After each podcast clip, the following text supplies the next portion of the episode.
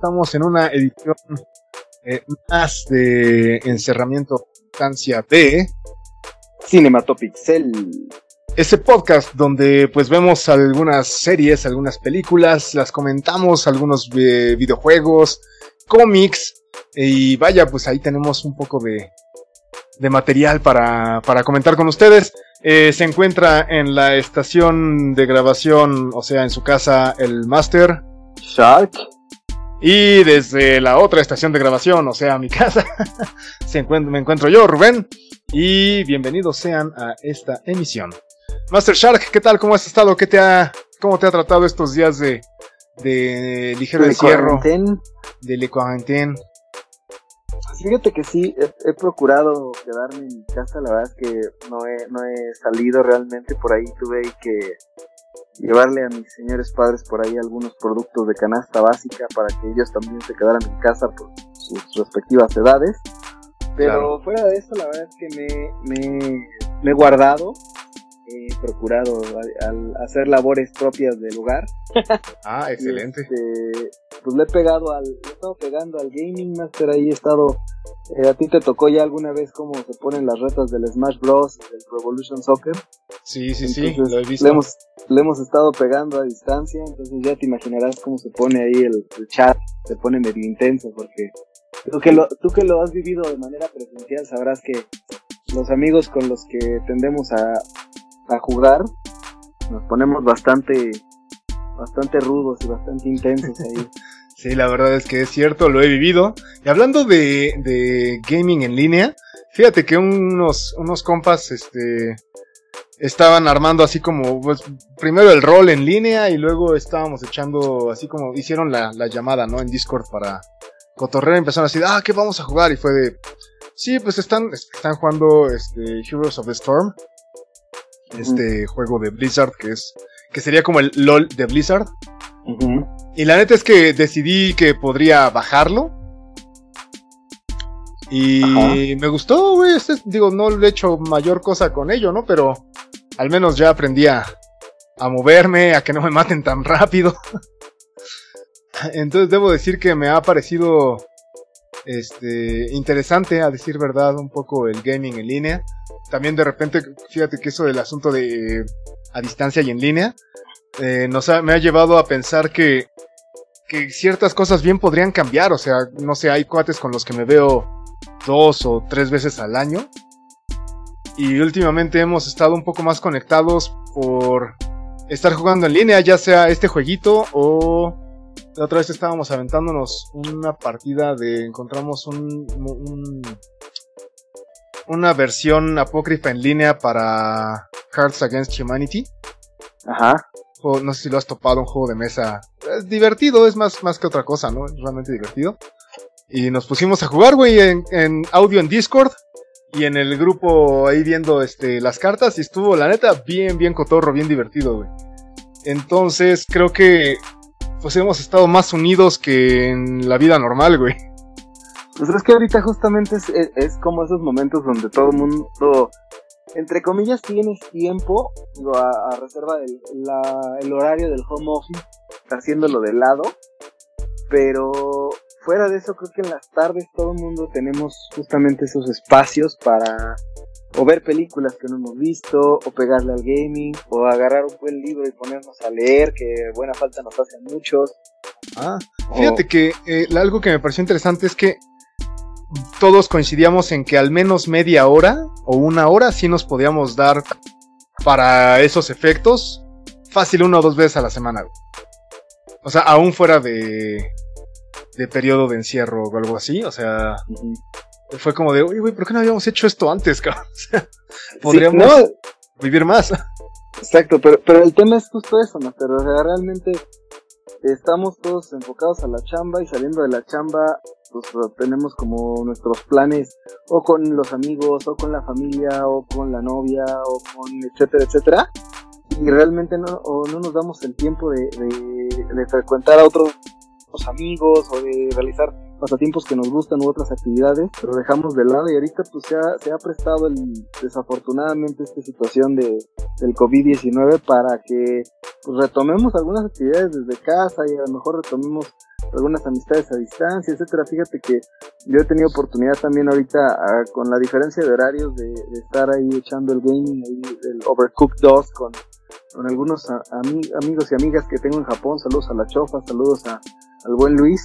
Este, por ahí y, la verdad se pone bueno eh también ahí con las eh, diferencias de horarios pero bastante entretenido y, y pues bueno, Master, a pesar de eso, pues creo que, tenemos, quiero ahí aprovechar para, vamos a pegarle rápido algunas noticias del que, que se han dado en estos días. A ver, venga, venga. Este, tristes noticias para los eh, que esperábamos con ansia el lanzamiento de The Last of Us parte 2.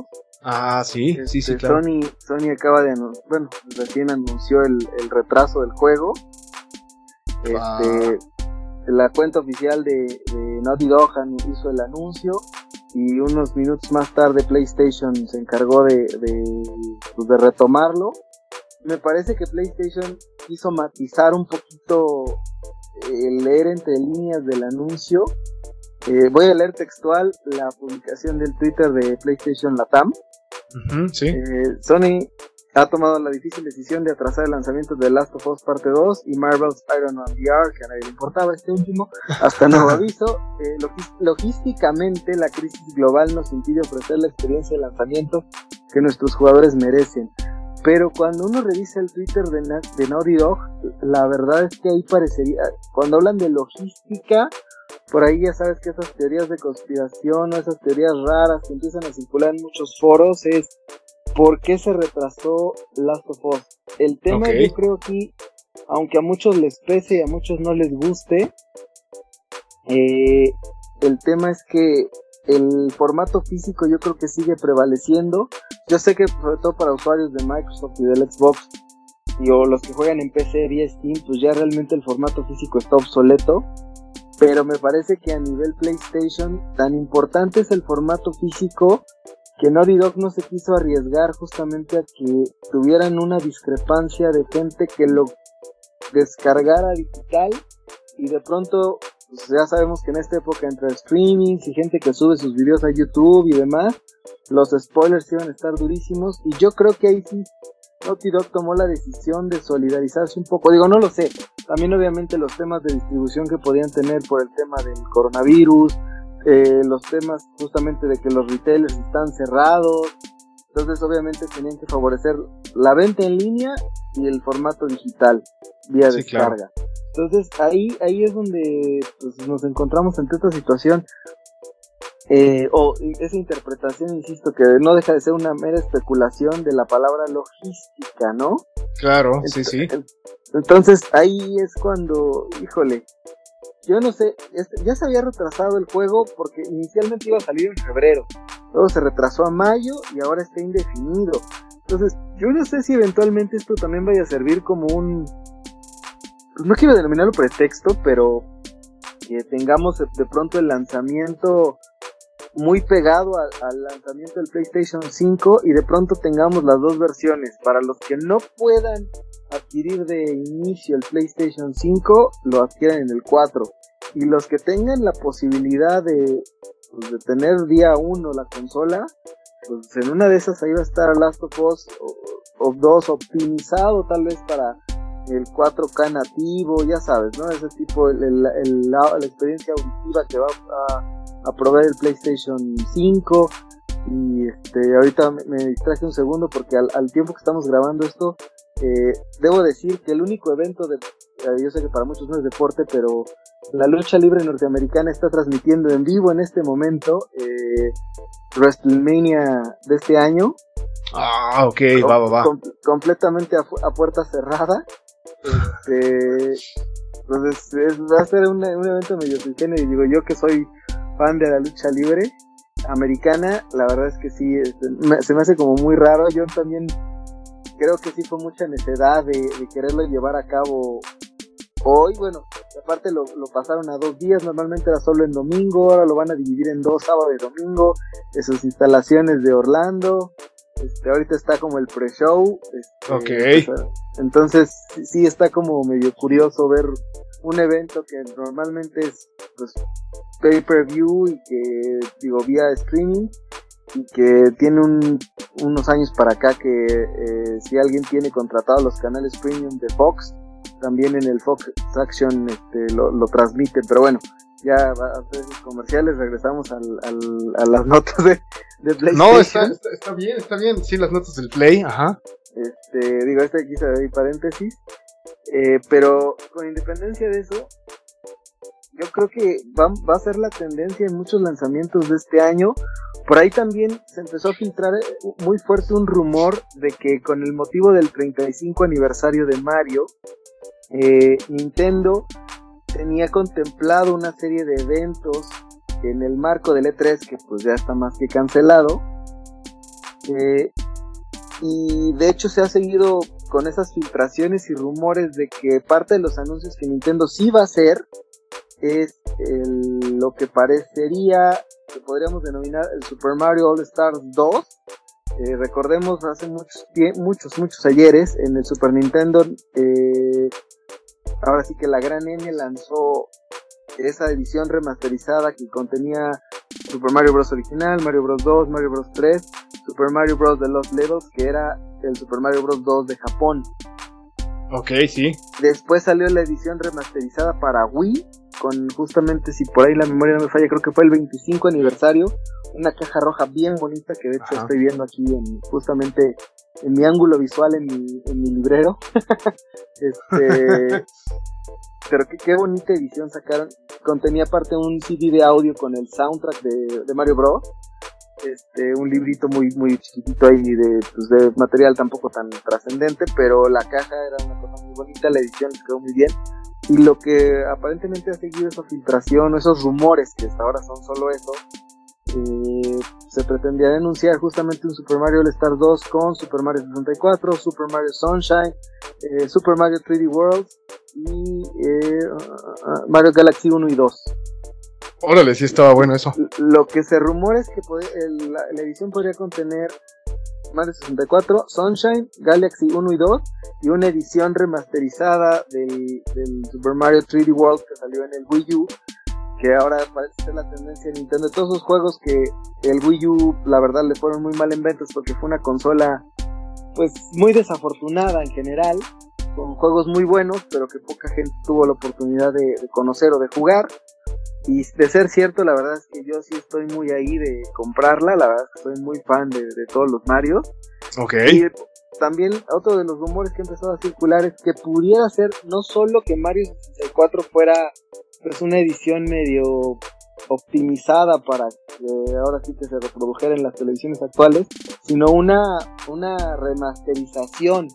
Entonces, de ser así, estaríamos hablando del sueño dorado de muchos, porque pudiera ser el Mario 64 con las gráficas de, Super Mario Odyssey, ¿no? Entonces, bueno, ahí, insisto, todo es especulación, todos son rumores, no se ha confirmado nada. Normalmente Nintendo en aniversarios, digamos, el 25, el 30, el 35 de Mario eh, en este caso. Y tenía obviamente Nintendo contemplado hacer algunos anuncios también en el contexto del E3, otros por ahí aprovechando los Juegos Olímpicos de Tokio, la apertura del Super Nintendo World en Japón. Que digo, nada de eso va a ocurrir. Sí, es una, una pena. Lo que sí pudiera suceder son esos anuncios en algún otro contexto, eh, seguramente algún direct pero bueno, eso es lo que, lo, a, grandes rasgos, lo, o para mí las noticias que, que por ahí se han este, filtrado por ahí. También no sé si viste ahí este, este, que se hizo viral de el Venom que apareció en la playa, una cosa muy extraña. Ah, o sea, vi, el video, pero así súper descontextualizado. Sí, sí, o sea, empezaron a decir este, 2020 y para colma aparece Venom. Era una cosa rarísima. ¿Sí viste el video? sí, sí lo vi, güey. O sea, es que lo pican y se regresa. No sé, güey, no sé. No sé, no tengo idea. Lo que nos faltaba un simbiote, güey, ya. Este, sí, claro. Felizmente. Sí, qué onda, güey. Ya, ya, ya ahora sí, oficialmente, ¿qué, podemos? Profesor Cocoon, ¿diría usted que ahora sí es momento de pegarnos al pánico? Sí. Te diría que sí. Yo diría que sí. Sí, caray, ¿no? Está, está, está este año, este 2020 es una cosa muy rara, ¿no? no manches, es que sí hay un buen... bueno, ya, sí está tremendo. hablando de noticias, eh, a ver, eh, falleció hoy en cuestión de música, digo, igual y no es del gusto de todo mundo, pero fallece Luis Eduardo Bauté, eh, un cantautor este, español que pues sí era bastante reconocido en general en, en, la zona de Latinoamérica en cuanto a este tipo de pues, cantautores. O sea, me acuerdo un disco peculiarmente con Silvio Rodríguez y Luis Eduardo Bauté. Eh, también tenía algunas cosas con Serrat, si mal no recuerdo. Eh, a mí me parecía bastante buenas sus canciones. Tiene un, par que sí me gustaba. Bueno, no un par, bastante más de un par que me gustaban mucho. Me gustan mucho. 76 años el señor, que aparte, pues director de cine, escultor, pintor, poeta. Eh, bastante. Este. Polifacético el señor. Y bueno, pues no tenía, no me parece que fuera como tan grande, ¿no? 76 años. Que bueno, uno lo ve así como de. Bueno, no sé si, si te pasa o a nuestros escuchas les, parte, les pase algo semejante. Pero yo lo veo como no tan grande porque mi papá tiene 72, ¿no? dices, ah, son cuatro añitos más grande, pero. Pero igual sí ya estaba grande. sí. Así es. ese famoso promedio de vida. Así es, ya, ya está, ya está, ya estaba ahí. Y pues, este, pues ya ves, así, así pasa y hay mucha gente un poco enlutada en este, en este día. Y bueno, pues esa sería como la noticia musical de la emisión. Oye, Master, y antes de cambiar de tema nada más, este, ya está a la venta Resident Evil 3 Remake. Este, se adelantaron en muchas partes la, la venta. De hecho, aquí una de las cadenas de retail más grandes, bueno, de hecho ya la única que queda en este país, este, especializada en esto, este, el planeta del juego, ya sabes cuál, este, ah, adelantó las, las, justamente antes de que le cerraran los centros comerciales, este, y de hecho ahorita está con una estrategia de venta en línea bastante severa, eh, yo no le he entrado porque ahora sí debo de reconocer que mis finanzas están eh, un poco castigadas, como las de muchos, entonces claro. pues, desembolsar 1500 morlaquitos de... Pues, sí, ahorita está medio complicado, ¿no? entonces, este, pero pero he tenido oportunidad de leer varias reseñas de sitios especializados. No, no quiero viciar a nadie con eso en el sentido de, compartir esas opiniones. Yo creo que nada como los que tengan la oportunidad de jugarlo. Eh, el demo está muy bueno. como el demo del, del Resident Evil 2 es cortito, es con tiempo. Este, tiempo limitado, vamos. Y yo, las críticas que he estado escuchando es la típica estupidez de que es que no estamos contentos con el aspecto que le dieron a Jill Valentine porque ya no se parece a la del anterior. o sea, me queda claro que esos contextos de, el mundo está cambiando, muchachos. Ya no estamos para que se estén ahí eh, mal viajando con personajes femeninos virtuales al estilo de la Lara Croft original. Ya, ya las cosas han cambiado, muchachos. Ya. De hecho, por ahí, si alguien vio la última película de Tomb Raider, se darán cuenta que Alicia Vikander es una Lara Croft acorde a nuestros tiempos, una heroína diferente. Y, y, de hecho por ahí mucho han rumorado que el, estilo de Jill Valentine de Resident Evil 3 Remake se, se basó o se inspiró en justamente en ese esquema y la verdad yo no, yo no lo veo mal, ¿eh? yo creo que está bien este eh, eh, sí le hicieron algunos cambios que a lo mejor a muchos pueden no gustarle pero al final a fin de cuentas pues cada quien le o sea si es un nuevo producto el director le dará el giro pertinente no que, yo creo que aquí lo importante es justamente el, el gameplay el juego y me parece que el juego, eh, al menos en el demo, cumple con lo que tiene que ser. Yo creo que está garantizado. Eh, los que tuvimos oportunidad de jugar el Resident Evil 3 original, sabemos que es un juego eh, muy similar en, el gameplay al, al 2, pero pues que la dinámica cambiaba por completo porque era un poquito más de acción y el factor terror venía de estar escondiéndose de Nemesis o cada que salía Nemesis correr. Para los que no saben quién es Nemesis, es eh, justamente el villano del juego, que es un, pues de alguna una creación del, biológica del laboratorio Umbrella, pero me parece por mucho el mejor enemigo de la saga de Resident Evil. No sé qué piensas, no Pues la neta es que sí he considerado, eh, creo que es el, el, el más... Eh, el más apoyado en ese rubro, ¿no? Pues es que era, era un, un, HDP en toda la extensión de la palabra. Sí, claro, sí, sí, Después de que te castigaban con, eh, de alguna manera con una horda de zombies que podía, o de enemigos de mediano caché y de pronto cuando estabas todo jodido eh, aparecía Nemesis de la nada rompiendo una pared y órale a correr o a ver dónde y correr, también era y, la movilidad del PlayStation 1 original era como manejar un tanque de guerra tratando de evadir eh, la ligereza de otro personaje no entonces eso también va a cambiar mucho en esta versión pero bueno este eso es lo que por lo que hace al gaming esta semana Master. Tú qué has estado viendo pues mira, esta semana me aventé, como habíamos mencionado en la emisión anterior, me aventé Reslived, de que sería como este, pues llamémosle spin-off de Altered Carbon. Eh, me parece que exploran los escritores, que es eh, Dei Sato y ah, se llama Tsukasa Kondo. Que este hombrecito me parece que también era de otro bueno, el caso es que eh, me parece que exploran mm, un poco las posibilidades de un mundo en donde puedas cambiar de cuerpo, donde la mente pueda cambiar de cuerpo, que es pues parte de la la, premisa de Altered Carbon, ¿no? Es como este universo en donde esto sucede. Y lo exploran, de hecho, me parece muy interesante y muy acertada, muy em, agradable la manera en la que se explora. Sin embargo, creo que, eh, no sé, es un iCandy. O sea, realmente es un iCandy, total y absolutamente. Es verse bonito, lo cual logra. La animación es impecable. Así, realmente está perfecta. Eh, la, la música me parece buena, a secas. Y en general la trama creo que lo más que puedo decir de ella es interesante. O sea, me parece que mm, definitivamente es un spin-off. Haz cuenta como cuando los jugadores de rol se quedaron de ver para hacer su crónica y faltó la mitad de la mesa.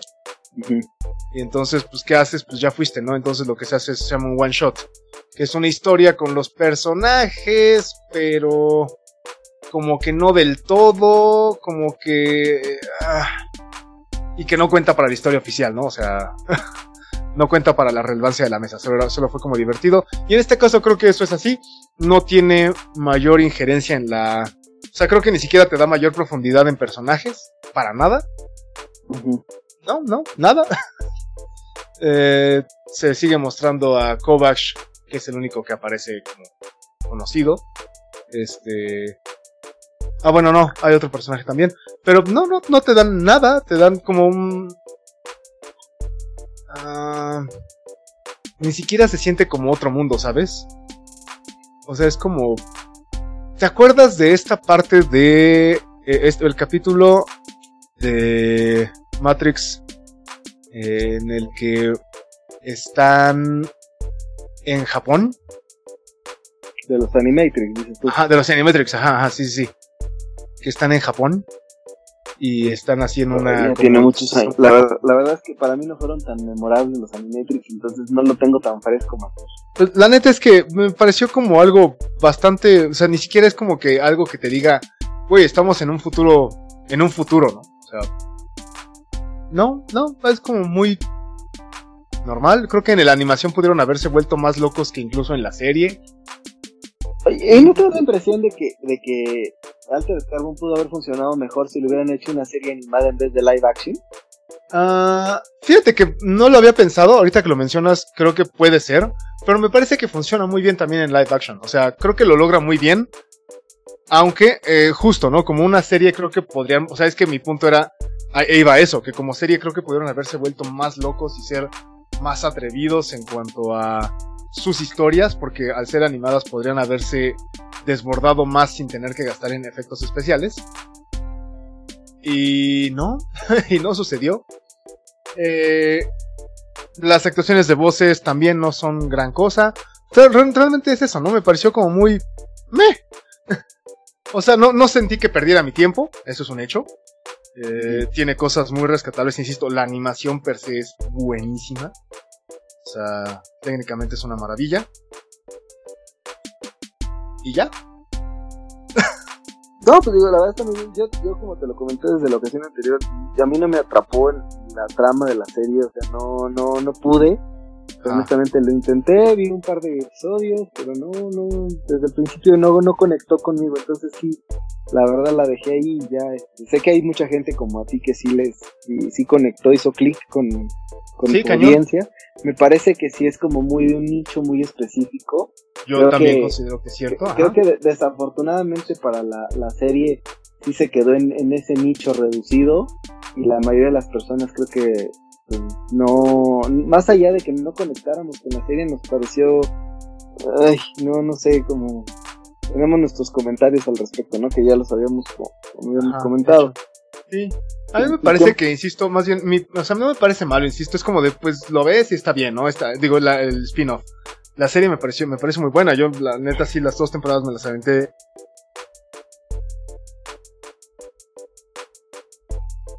Con la expectativa. Porque si bien, te digo, no, no es mala, tampoco creo que ofrezca nada. Y mi- la expectativa es que vaya, si en la serie me emocionó, yo pensaba, justo como Animatrix, ¿no? Animatrix, que en la serie, en las, en las animaciones, pues se podía explorar un poco más al ser animación. Nos Sí, ir permitíamos más, hacer. ir, ir más allá, exacto. Ajá, exacto. A la serie de animación podías Y hacer. un sientes que se más. quedaron cortos. Siento que se quedaron muy tímidos. Punto. Así es, así es. Pues, Pero bueno, esa fue lo que estuve viendo. Me aventé también eh, dos películas muy antañas. Que me aventé el- la, la Comunidad del Anillo y las dos torres. que, Eh. que, que ahorita hacer una reseña de esas, pues yo creo que nos van a escupir y se van a ir a otro canal. Ah, pero la neta es que lo único que voy a decir al respecto es que es unas, son películas que han envejecido muy dignamente. Ah, no, estas películas son o sea, esas películas las van a seguir pasando años y años y años. Y la gente las va a seguir viendo y me parece que de la saga, la segunda y la tercera son por mucho las más disfrutables. Por Ahí, las ahí de, dependerán de... Ajá. de batalla que, que construyó Peter Jackson, la verdad es que sí, sí, ahí queda, ¿no? Para la posteridad del cine. A mí Claro. sí me gusta más el Retorno del Rey, habrá quien le guste más las dos torres. A mí me gusta mucho dos- la comunidad, güey. La comunidad yo, yo- incluso más que las dos torres. Bien, sí. Ahora, ahora, la neta es que las tres las disfruto muchísimo. la- no, no, no voy a decir que no me gusten las dos torres. Claro que no, güey, me encanta. Que, que ahora te puedes echar un día completo en tu casa sin salir para poder ver las tres completos. Según no sé si lo haría horas, ahorita. ¿no? Ya no lo haría. Yo creo que ya no lo haría. Pero sí hubo un tiempo en el que, con saludos a- al buen Villa, al Hobbit, a- al Satán y al Alex, con los que. Y a, y a la mamá de Villa que nos hacía el desayuno, aunque yo creo que era horrible para ella despertar un domingo y así de estos imbéciles otra vez aquí. este, sí nos aventábamos 12 horas, porque aparte nos aventábamos maratones en extendida. Ah, está bien. Sí, o sea, era- pero estamos hablando de que eso era en 2005, güey. Y hablando de películas viejas, fíjate que no sé si valdría la pena hacer una recomendación de ahí, este, buscándole en el catálogo de Prime. Ahorita, pues, hay muchos estrenos recientes de, de cine, pero por ahí me encontré una joyita de esas antiguas que creo que tú también ya viste, también seguramente es algunos ayeres. Four Algunos rooms, años. cuatro habitaciones. Sí, definitivamente una verdadera joya sasasa. Y sí, también debo decir que la vi hace bastante tiempo. Sí, no, la verdad es que e- e- esa, esa película está compuesta de cuatro, pues, de alguna manera, cortos, breves, de, alguna, eh, de, cuatro directores por ahí. Está Tarantino, está Robert Rodríguez, está... Alison Anders. Alison Anders y Alexander Rockwell. Exactamente. Ah. Y, y yo creo que, que la, la es- estaban muy jóvenes todos los directores cuando, cuando hicieron esta película. Y vale claro. mucho la pena que le echen un, un lente ahí, este, por ahí, en uno de sus sale Madonna, en otro sale Antonio Banderas, este, sale Tim Roth, entonces yo creo que sí, el reparto estaba bastante bien, algo que siempre han tenido estos directores, eh, yo creo que vale la pena que le, que le echen un ojito, ¿no? Master, ¿tú qué opinas? Definitivamente es una película, o sea, que vale, vale totalmente, justo porque es un experimento. La mayoría de estos eh, directores esta película la tomaron como un experimento. Eh, tanto Tarantino, que es como la expresión, yo hemos discutido esto en alguna otra ocasión, mm, la faceta que más me gusta de Tarantino podría ser Perros de Reserva y, y, este... Eh, um, Fíjate eh, que después de Perros de Reserva me parece que, se tardan muchas películas en regresar a esa etapa y creo que a mucha gente... Pues Pulp Fiction es esa etapa, güey. No, pero Pulp Fiction sí tiene más como escenas de acción, o no sé cómo denominarla. ¿Sabes cuál creo que sí es, se regresa mucho Perros de Reserva en el aspecto de diálogos y escenas de diálogos interminables? Ajá. Este, Hateful Eight, Los Odiosos Ocho. Pero esa es como, o sea, ese es como el regresar a Tarantino, pero con la parte de Tarantino que a mí ya no me gusta. O sea, ahí sí tienes razón, en efecto, pero pues, eh, no, los diálogos es, es totalmente Pulp Fiction. Pero bueno, el caso es que, en efecto, la, mayoría de esos directores la tomaron como un experimento. Y me parece que al ser compartido y las cuatro habitaciones tienen una trama distinta, no te aburres, son, digamos, cuatro cortometrajes hilados por un personaje. O sea, básicamente eso es. Que son cuatro. Ajá, Steam Road. Y eh, son cuatro personas, cuatro cortometrajes. La mayoría de algún tipo de esa idea de violencia explícita muy dada en los noventas. Eh, obviamente esta película estamos hablando de que es de 1995. Yo estaba aún en primaria. Tú también, güey. Sí, no, yo no la vi en esa época. no, yo la vi, yo la vi por el 97, pues yo creo. Yo la vi, no, yo, yo ya la vi más como en los 2000, este, porque, ¿sabes qué? Era de las pocas películas que tenía Netflix cuando llegó a México. Órale, ¿a poco? Sí, exactamente. En, del primer catálogo que mostraba Netflix, esa era de lo mejorcito que había. Y no, yo amé esa película cuando la vi. La he tratado de conseguir, ahora este, física. Pero la verdad es que sí, sí me ha dolido el codo pagarla de importación, pero en una de estos días me voy a animar para tenerla. Ahorita le voy a dar una, una revisitada ahorita que esté en, Prime, pero la verdad es que sí.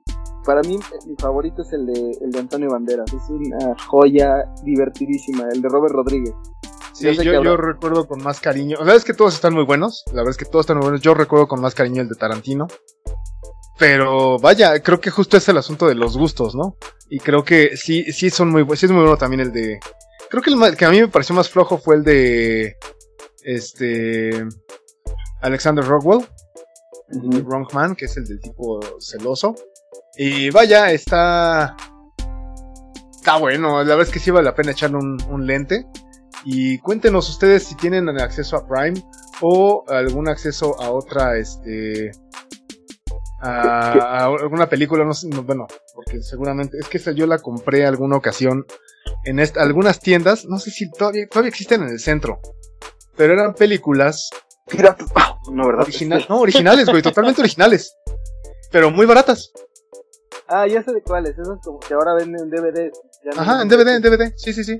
Sí, ya sé cuáles, que son como justamente los saldos que vendían ahí como de Videomax o Videovista y todos esos que están ahí regadas. Pues ni siquiera eran saldos, porque estas eran nuevas, o sea, eran, eran ediciones de un año antes, güey, o sea, saldos no son.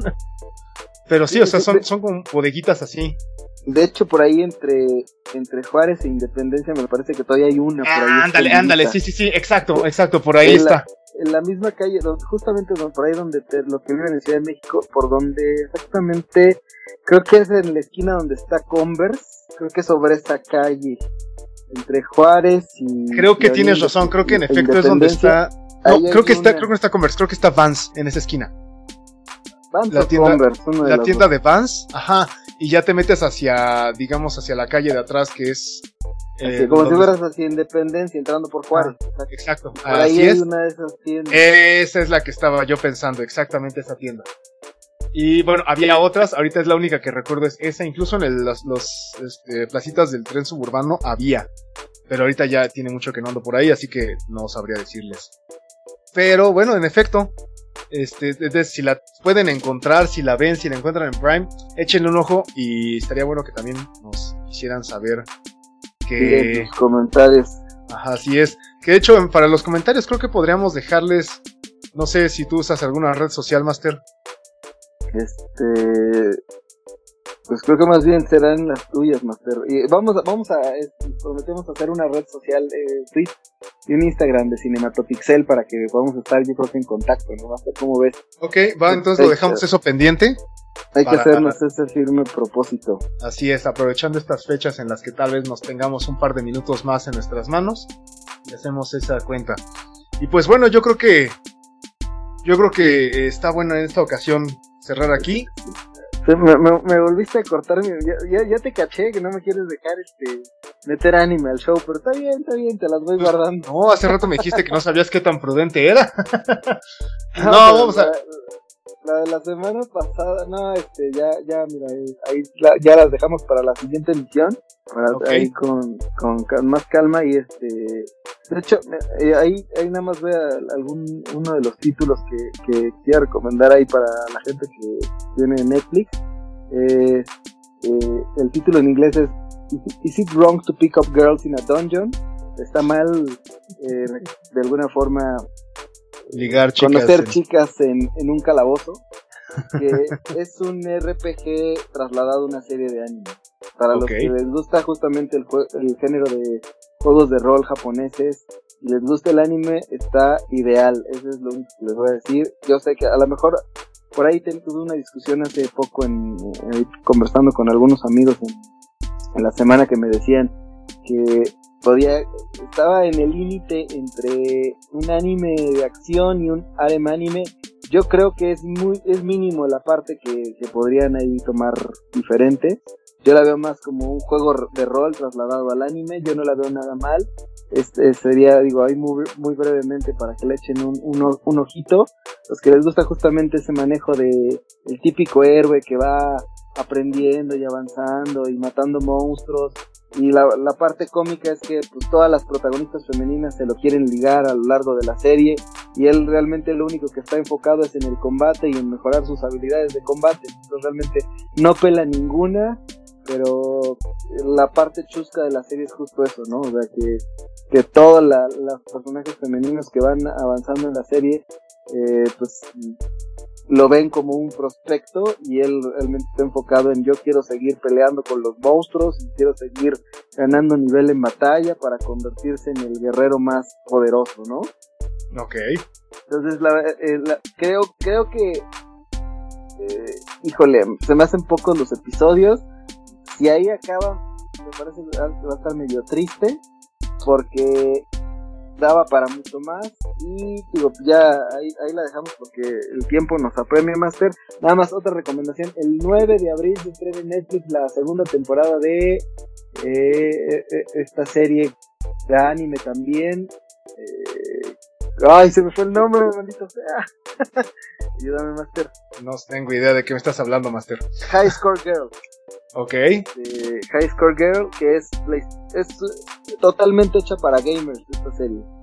Eh, no, no, es súper ñoña, trae datos ahí durante todo el desarrollo, los que en la primera temporada, todas las series, eh, como un homenaje a Street Fighter, a King of Fighters y a otros juegos justamente de la época de oro entre los 80s, y de los 90s, eh, del arcade, del gaming en general, de seguramente Square soltó mucha lana también para que Nintendo, Atari eh, y otras marcas les prestaran las licencias porque meten tomas reales de los videojuegos durante la serie. Está muy entretenida, está muy chistosa y es, insisto, es una, yo lo voy a denominar, que muchos me critiquen, es una carta de amor a los gamers de, del anime. Okay. Sobre todo a los que les gustaban los juegos de pelea. insisto, o sea, los que les gustaba Street Fighter la van a amar o la van a odiar, depende de, qué contexto la vean.